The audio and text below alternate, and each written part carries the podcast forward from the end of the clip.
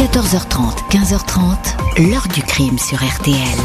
Jean-Alphonse Richard. C'est un petit peu comme euh, un mystère de chambre close finalement. On entre dans un wagon de métro, il n'y a qu'une personne et cette personne a été assassinée. Par qui? On ne sait pas. Et pourquoi? Impossible de le deviner. Bonjour, même Harry Houdini, le plus grand des illusionnistes de tous les temps, n'aurait pas dédaigné pareille histoire. Un meurtre dans un wagon du métro parisien sans que l'on sache par où est passé l'auteur et comment a-t-il pu s'évaporer.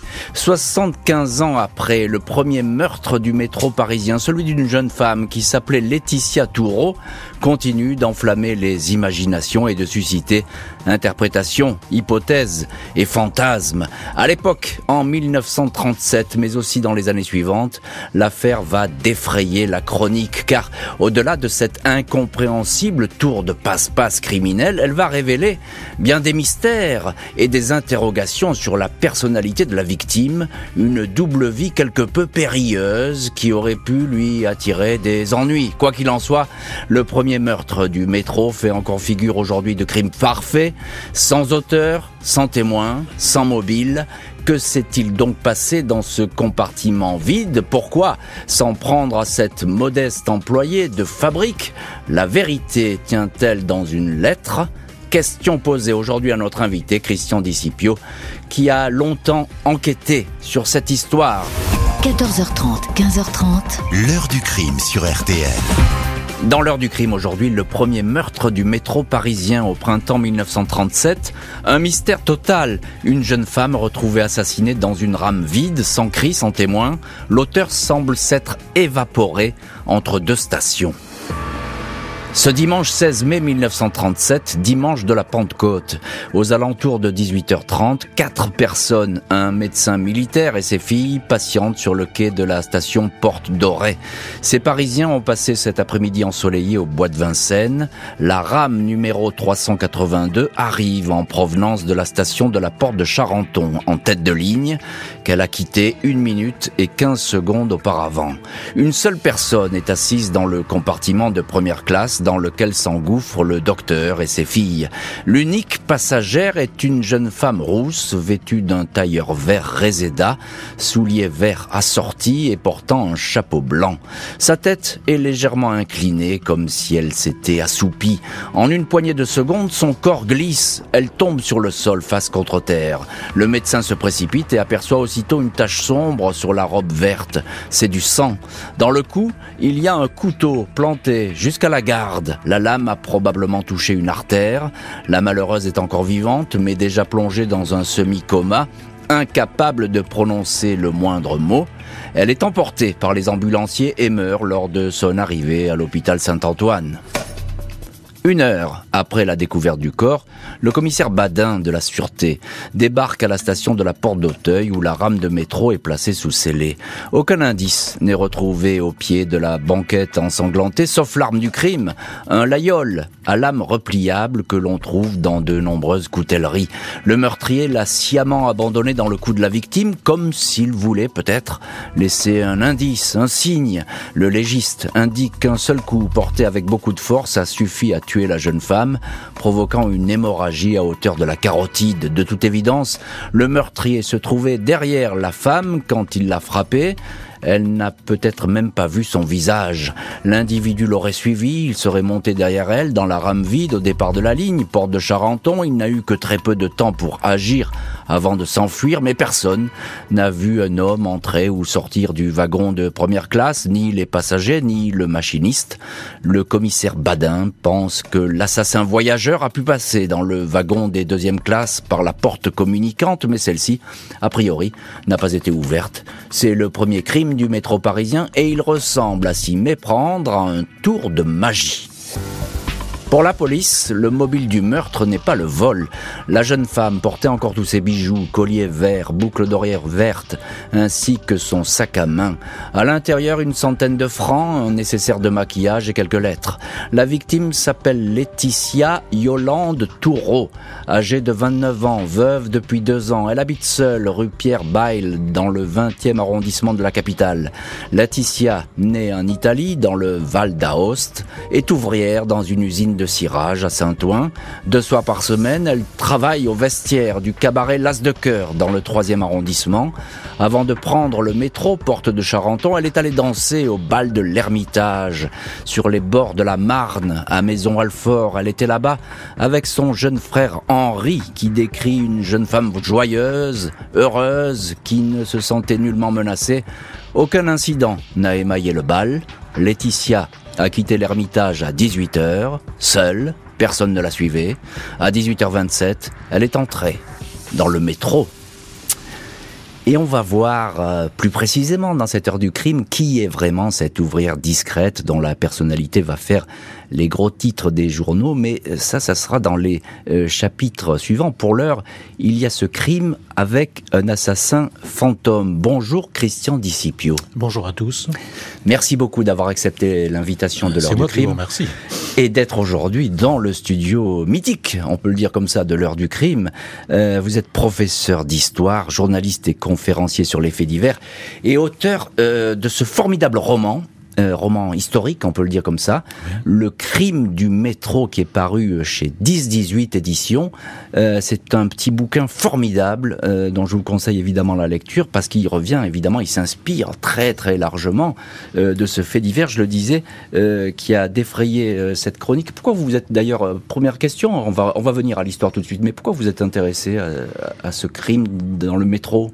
Je me suis intéressé parce que je donnais une série de conférences sur les faits divers il y a quelques années, et je suis tombé sur cette affaire qui m'a beaucoup intéressé parce qu'elle nous ramène à Perpignan, dont je viens de, des Pyrénées-Orientales, où j'habite en ce moment, et euh, elle part, ça part aussi, ça part de Maison Alfort, puisque la dernière fois qu'on a vu Laetitia Tour vivante, c'était sur les bords de Marne, à Maison Alfort, et j'ai habité 15 ans à Maison Alfort. Donc, vous voyez, je me suis senti vous sur les traces de cette histoire. En plus, comme elle est d'origine italienne, qu'elle était même italienne, ça m'a d'autant plus intéressé parce que, oui, bien sûr, évidemment, parce que ça, ça ramenait quelque chose, euh, si vous voulez, un petit peu de, de mon héritage. Euh, de mon héritage national. Je comprends. Euh, alors, Christian Discipio, euh, il y a euh, tout de suite ce, ce fait divers, on peut l'appeler comme ça. D'abord, c'est la première fois que dans le métro il y a un tel drame.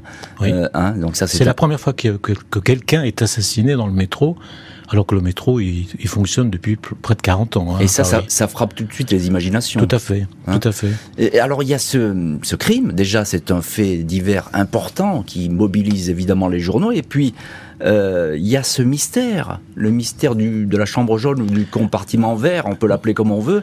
Euh, ça, tout de suite, ça passionne l'opinion. C'est le mystère de la chambre jaune sur roulette, on peut dire. Hein, c'est ça. Puisqu'effectivement, euh, personne n'est dans le wagon. Euh, c'est un wagon de première classe. Hein. Euh, la clientèle du métro euh, en ce jour de Pentecôte, c'est plutôt une clientèle populaire. Et donc, lorsque le train démarre à la porte de, de, Charenton, on est à côté du bois de Vincennes, à côté de la pelouse où il y a la foire du trône actuellement. Donc euh, il y a plein de monde, mais euh, sur euh, devant les wagons de seconde classe et pas devant les wagons de première classe, puisque vous dites qu'il y avait quelques personnes seulement qui attendaient à la station suivante. Donc effectivement, la première l'enquête commence au cours des premières journées par mais comment l'assassin a-t-il pu s'échapper? Mmh. S'est-il échappé une fois son forfait commis euh, dans la station de départ, c'est-à-dire euh, porte de Charenton? Mais là, c'est assez compliqué parce qu'il n'aurait il ne pouvait pas passer inaperçu assez facilement. Mais c'est toujours possible. Ou alors, comme vous l'évoquiez, est-ce qu'il est passé par la porte communicante? Ça existait à l'époque hein, dans les wagons de métro. Oui, on pouvait passer d'un wagon à l'autre. On pouvait hein. passer, passer d'un wagon à l'autre. Mais il y avait une des portes qui était verrouillée. Donc il n'y avait qu'une qu'une issue possible. Alors là aussi c'est possible. Il y a même des, des, des journalistes qui ont imaginé qu'il avait pu sortir, se mettre entre deux wagons. Enfin, ça a été euh, dans un premier temps, c'est ça. Oui. Comment l'assassin s'est Évidemment, échappé? on se pose des questions. D'autant plus, Christian Discipio, qu'il euh, y a très peu de temps pour commettre ce crime. Hein. La, la, la, la rame, elle est à Charenton, mais elle va partir. Et puis ensuite, euh, voilà, il y a le trajet qui dure une minute jusqu'à Porte Dorée, entre deux stations. Voilà, donc euh, le, le, il faut qu'il rentre derrière euh, à, la, à la suite de cette femme, qui s'approche d'elle, qui la tue avec un seul coup de couteau. Déjà, c'est euh, une méthode assez assez exceptionnelle. Hein. Mm. Euh, oui, il semblerait qu'il a même sectionné la, la moelle épinière, hein, si je, je juste par ce qui avait été publié par les médecins. Donc, il faut qu'il ressorte Et puis, il faut qu'il qu'il ait la chance que personne ne rentre dans le métro à sa suite, il faut que personne ne le remarque. Vraisemblablement, il a fait ça et il est allé se mettre dans, le, dans un autre wagon.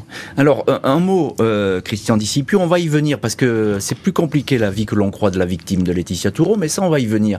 Euh, pour l'instant, euh, elle a deux frères, c'est ça? Oui, elle, une sœur. Elle a et une sœur et, une mère. Et une mère qui vit, ils vivent à Paris. Voilà, elle vit à Paris. Elle, est, elle est ouvrière, c'est ça? Elle est ouvrière euh, dans les usines Lyon Noir. Vous savez, peut-être que les plus anciens d'entre nous de Cirage se souviennent.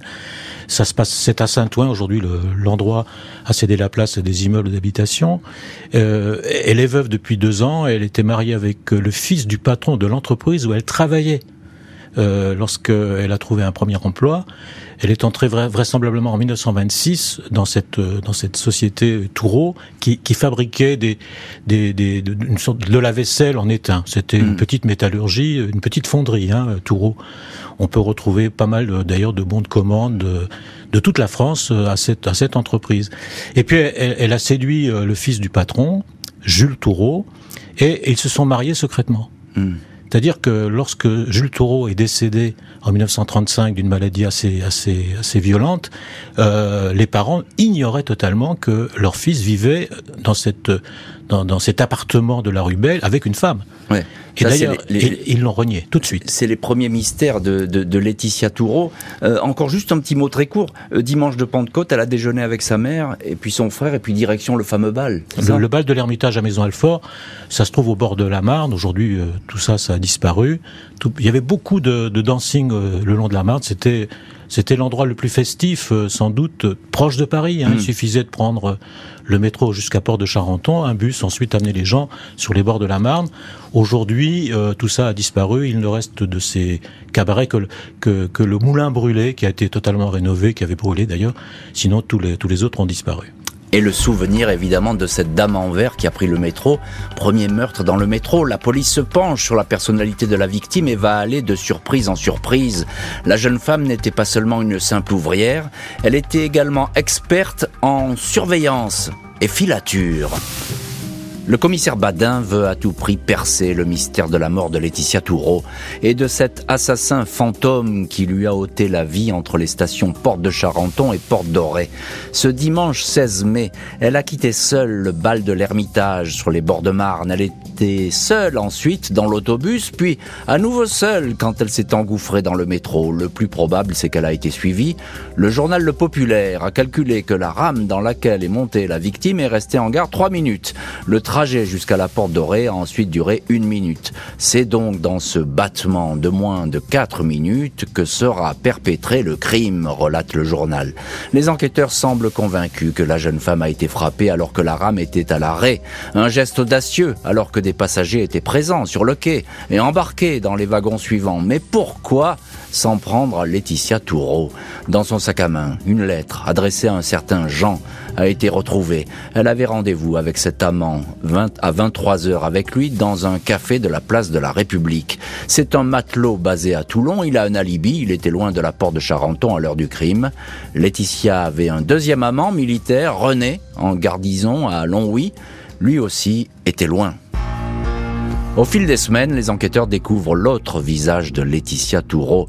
La jeune femme ouvrière en usine et en charge du vestiaire d'un cabaret a également été appointée dans un cabinet de police privée.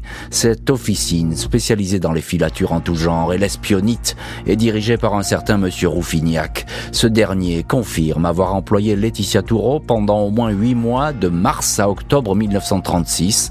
La France vivait alors à l'heure du Front populaire. Il n'était pas rare que les patrons fassent appel à des détectives, des polices privées pour infiltrer leur personnel. C'est Rouffignac qui l'avait casé dans la fabrique de cirage. Il n'en faut pas davantage pour présenter Laetitia comme un discret agent de renseignement. Ses soirées au cabaret Las de Cœur où elle tient le vestiaire auraient eu le même but. Au journal détective, un membre du milieu parisien raconte que l'employé surveillait les allées et venues dans l'établissement, dans le but d'identifier la clientèle.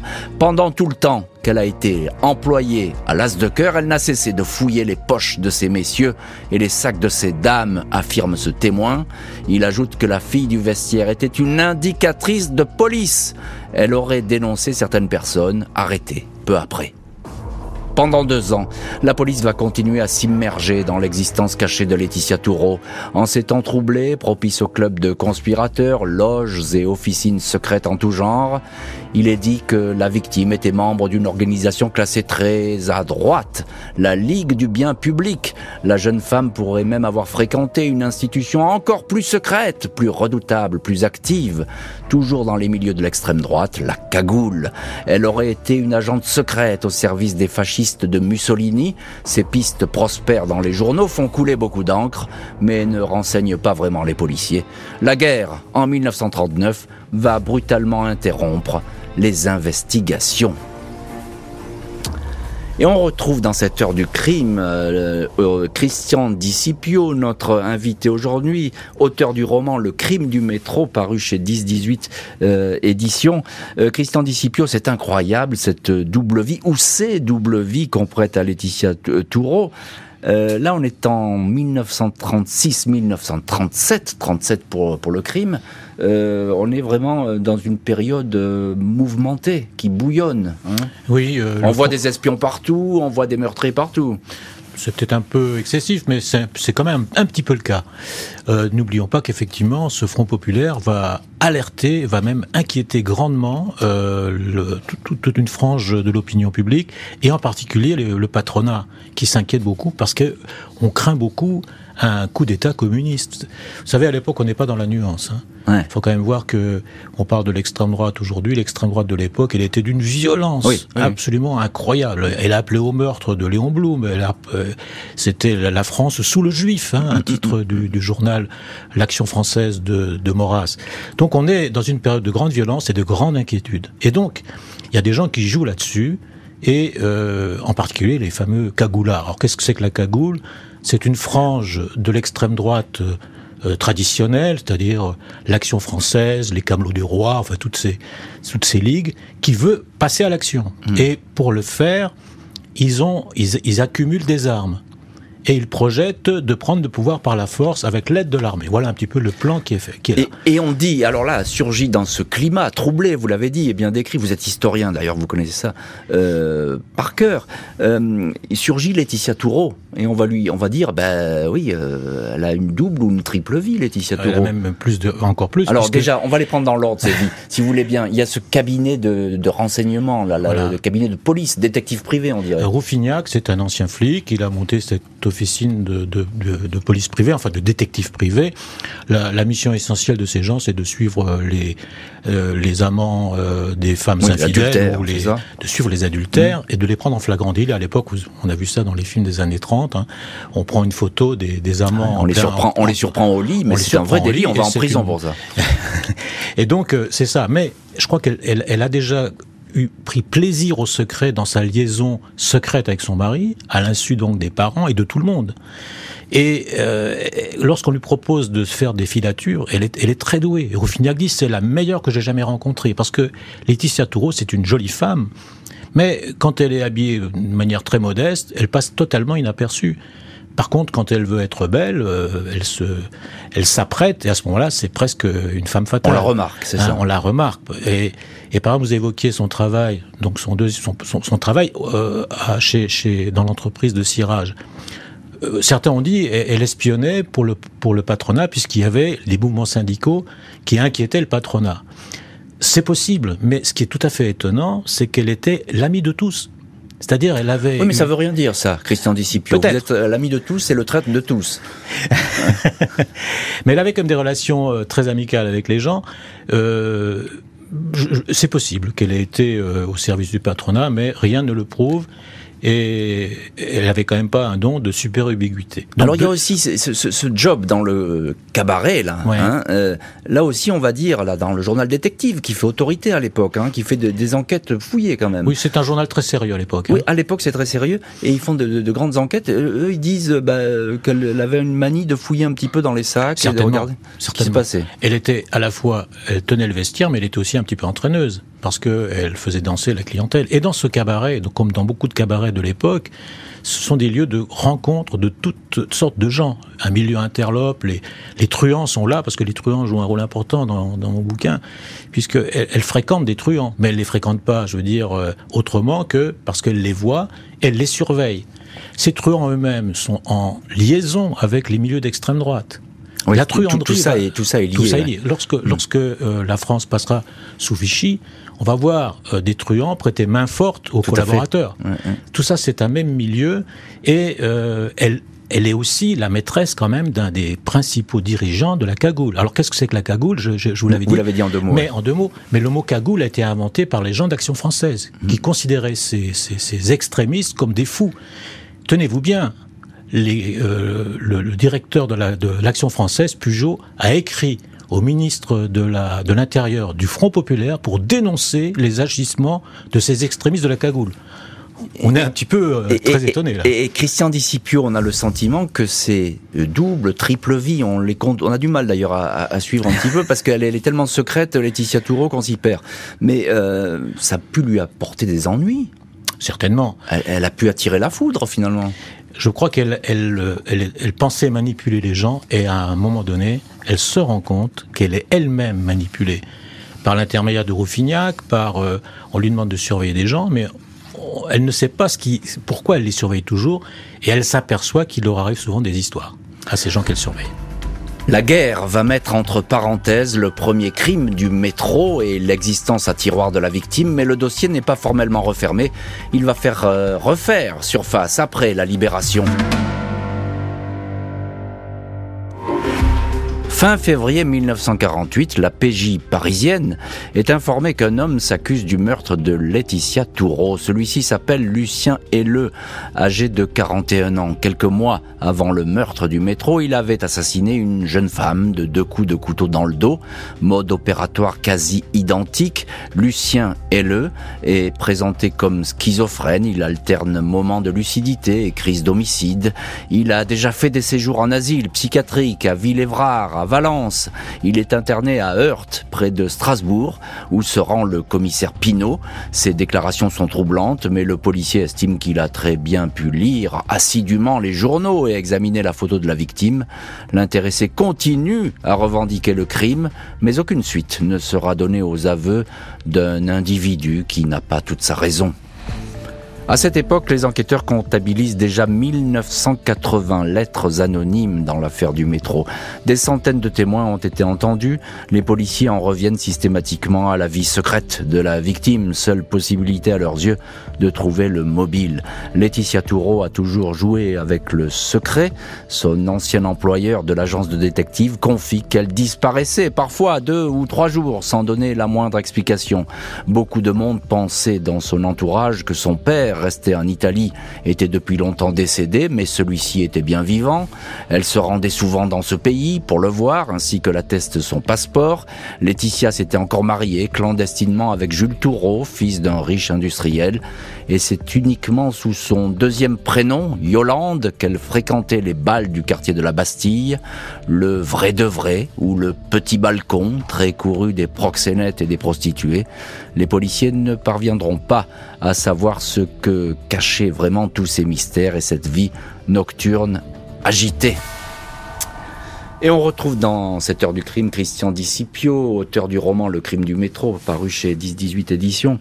Alors évidemment, Christian Dicipio, euh, cette enquête, elle avait démarré sur des chapeaux de roue avant-guerre. Il y avait tout le monde qui s'en préoccupait. Elle faisait la une des journaux. On cherchait dans tous les coins. Là, la guerre est passée et la tension est retombée. Euh, les autorités ont d'autres chats à fouetter, même si elles continuent à garder un œil sur ce dossier finalement. Oui, parce que le dossier n'est pas officiellement refermé. Oui, cette histoire de ce monsieur Helleux euh, qui se dénonce. Alors oui, un, mot là-dessus, donc il se dénonce cet homme. Oui, mais je crois que le commissaire, enfin l'enquêteur que vous avez cité, Pinot. Pinot, il a, il, a quand même non compris prédestiné pour être flic, mais c'est comme ça. et il a quand même compris qu'il avait affaire à quelqu'un qui n'était pas qui n'était pas crédible quoi. Et c'est vrai que euh, les journaux étaient pleins de cette histoire, donc on peut très bien avoir lu moi, j'ai lu à peu près, il y avait 20 quotidiens à Paris, hein, faut quand même le savoir. Oui, il y hein. avait énormément de journaux. J'ai lu les 20 quotidiens, euh, tous, autant qu'ils sont. Et d'ailleurs, dans la deuxième partie du livre, où je raconte l'enquête, je, je, je, me suis mis à la place d'un journaliste du journal Ce Soir. Très curieusement, le journal Ce Soir, qui était un journal communiste du soir, puisque l'Humanité c'était le matin, était dirigé par Aragon, avait une équipe de reporters absolument incroyable euh, pour euh, ce fait divers. Moi, je m'attendais à ce qu'un journal communiste prenne ça un petit peu à la légère, hein, vous voyez ce que je veux dire. C'est une ouvrière. Mais, peut-être. Mais euh, je pense que le contexte politique a joué beaucoup dans l'intérêt de ce journal ce soir, avec vraiment des journalistes qui étaient, à mon avis, avec ceux de détectives que vous citiez, les plus les, plus, en pointe, les plus en pointe et les plus judicieux, parce que eux, ils ont compris très vite qu'il y avait un aspect politique derrière ce meurtre. Mais alors, qu'est-ce qu'ils disent Comme comme quelle est la thèse qu'ils développent sur, ce, meurtre? ils, suivent un peu le troupeau, hein, mais par des petites touches ici ou là. Euh, ils font des rapprochements entre l'assassinat d'un banquier Navachine avec celui de Laetitia Toureau, assassinat aussi euh, de certains truands. Ils, ils, arrivent à faire des liens euh, que d'autres font aussi, mais eux, ils le font beaucoup plus rapidement et incontestablement, eux, ils se disent et si euh, et si c'était l'extrême droite qui avait tué Touro, et si elle était ceci, ils, ils émettent des hypothèses parce que faut quand même voir que la la, la, la fièvre de cette de la presse s'arrête subitement au bout de trois semaines. Hmm. C'est quand même extraordinaire. Quand on pense que les enquêteurs, la police qui a mené cette enquête, c'est quand même des as. Ce sont des gens qui ont servi de modèle à Simon. Hein, il y a eu Guillaume, mais il y a aussi ceux qui étaient derrière, parce que Simon dit lui-même, c'est pas seulement Guillaume qui m'a servi de modèle, c'est tous ceux qui l'entouraient. Et ces types-là... Oui, c'est le 36. Le, 36 qui est des orfèvres, c'est vraiment des, des, des, des, bons enquêteurs. Comment ont-ils fait pour ne pas, par exemple, rencontrer euh, cet amant euh, qui va se dénoncer plus tard? Mais cet amant existe-t-il vraiment? Hmm. Sinon, ça, on va le voir. parce qu'ils ont fait des enquêtes dans l'entourage. Les deux garçons que vous citiez tout à l'heure, ces deux militaires, l'un militaire à Longwy, la frontière, allemande, l'autre euh, euh, militaire à Toulon, dans la marine, c'est quand même des bons agents de renseignement, ça, hein, sur euh, sur le plan militaire. Est-ce qu'ils étaient vraiment amants? Est-ce qu'elle avait consommé avec eux? Je crois qu'elle les faisait un petit peu mariner. Hein. c'est son style. Et, ça. et j'ajoute à ça Christian Discipio, parce que ça, il faut en dire un mot. Il y a 1980 lettres anonymes qui sont arrivées là, juste au sortir de la guerre sur cette histoire. Ça ne s'est jamais arrêté. On avait pris de mauvaises habitudes pendant l'occupation, peut-être. mais c'est une habitude, peut-être on dit que c'est une habitude française, je ne sais pas, mais le fait est, c'est que là, il y a, y a aussi matière à, creuser et peut-être à voir. Ça veut dire Parce que, dans ce flot, il y a peut-être quelque chose de vrai. Oui, c'est possible. Hein. Hein et il faudrait les avoir toutes lues. L'histoire, de toute façon, euh, elle intéresse toujours les gens parce que c'est encore frais dans les mémoires. Hein. Nous, on, je prenais, prenons l'histoire euh, du pont de Ligonnès, euh, c'est vieux maintenant d'une dizaine d'années, presque, je pense. Ça continue à nous passionner. Bien sûr. Et des lettres qui vont continuer à arriver malgré le temps écoulé. 25 ans après le meurtre, un long courrier va susciter bien des interrogations et peut-être livrer la clé de l'énigme. Fin novembre 1962, Max Fernet, directeur de la police judiciaire parisienne, reçoit une longue lettre concernant l'affaire Laetitia Toureau. Une de plus dans le monceau de courriers déjà réceptionnés sur le sujet, sauf que ces quelques pages racontent avec un luxe de détails le meurtre du métro.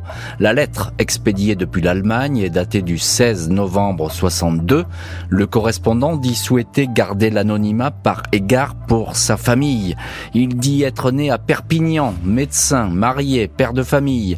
Il se présente comme un amoureux et conduit. Il aurait connu Laetitia l'année précédant le drame dans un dancing alors qu'il était âgé de 21 ans et être tombé immédiatement amoureux.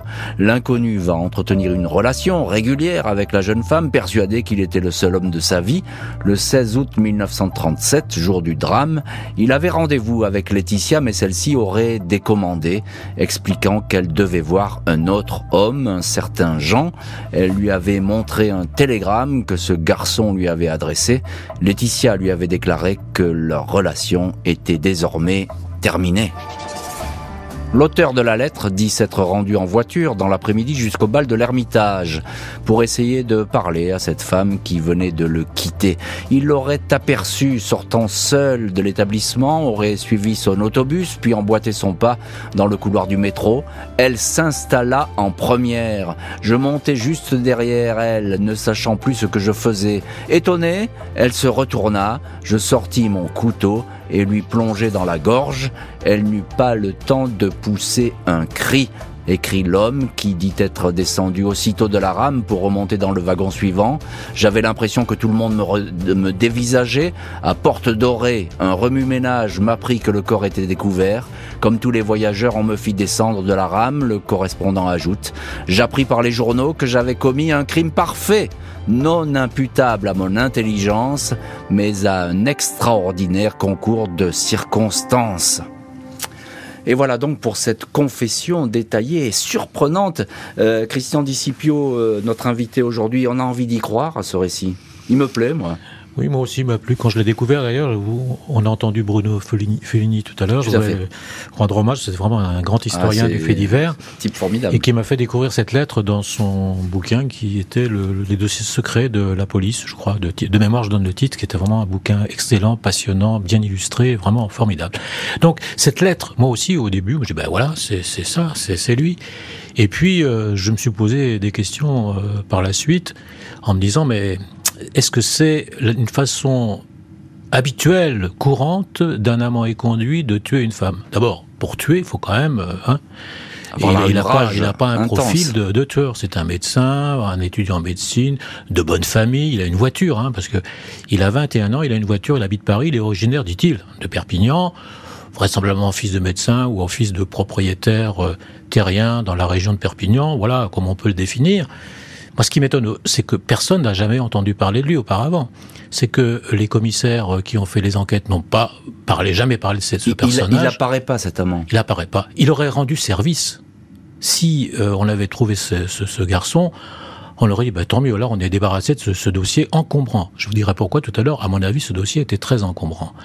Et, et donc, ce, ce type-là, euh, il dit, je, je l'ai poignardé un coup de couteau. Écoutez, on sait très bien que les, les amants et conduits, et, ils donnent pas un coup de couteau. Ils, ils restent pas derrière. Ils vont parler à la fille. Il dit que cette fille l'a fait, lui a donné un faux rencard, qu'elle est entrée au dancing de, de Maison Alfort avec un autre homme. Cet autre homme, c'était son frère, tout bêtement. Hein. Hmm. C'était rien d'autre. Euh, il l'a attendu devant le dancing pendant 4, 3, 4 heures. Ça paraît un peu bizarre. Elle ressort, il la suit euh, avec sa voiture, il suit le bus, etc. Il la tue froidement comme ça, de dos. Moi, je n'y crois pas. Mm. Euh, il, il, aurait dit, euh, je, le crime aurait été euh, 5 six coups de couteau de face, en plus dans la gorge. C'est même pas dans la gorge, c'est plutôt au niveau du cou.